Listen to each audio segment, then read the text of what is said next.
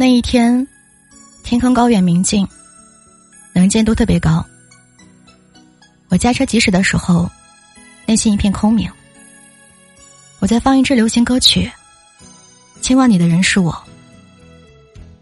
因为车窗前特别蓝的天，我竟然没有像平常那样，一听见这首歌便条件反射似的难过。我内心很是平静，在这瞬间。我不为任何的杂念所动，仿佛我刚刚经历的失恋已经过去很久很久了似的。于是我有了经验，暂时忘掉失恋的有效方法之一，便是旅游。如果自己驾车旅游，则效果更佳。对一个二十多岁的大学男生来说，当什么都弃你而去的时候，能够控制方向盘。也不失为是一种乐趣。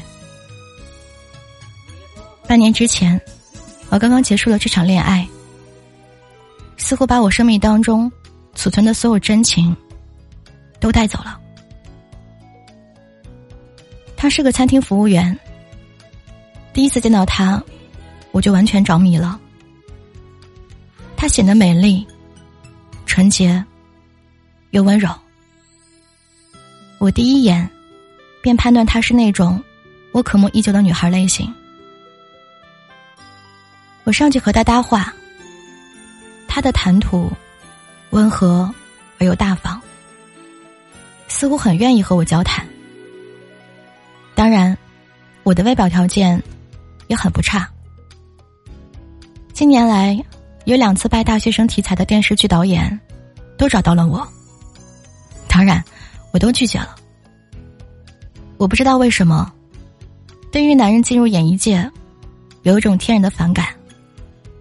尽管我十分欣赏周华健、童安格，我和他的恋爱持续了两年之久。两年中，我拒绝了无数诱惑，而为他保持着纯洁。而最后，我却发现，我为之荡魂摄魄的女孩不过是只鸡。一只伪装的很好的鸡，即使它全身的毛色雪白，它也不过是只鸡而已。你可以想象我窗口的深痛。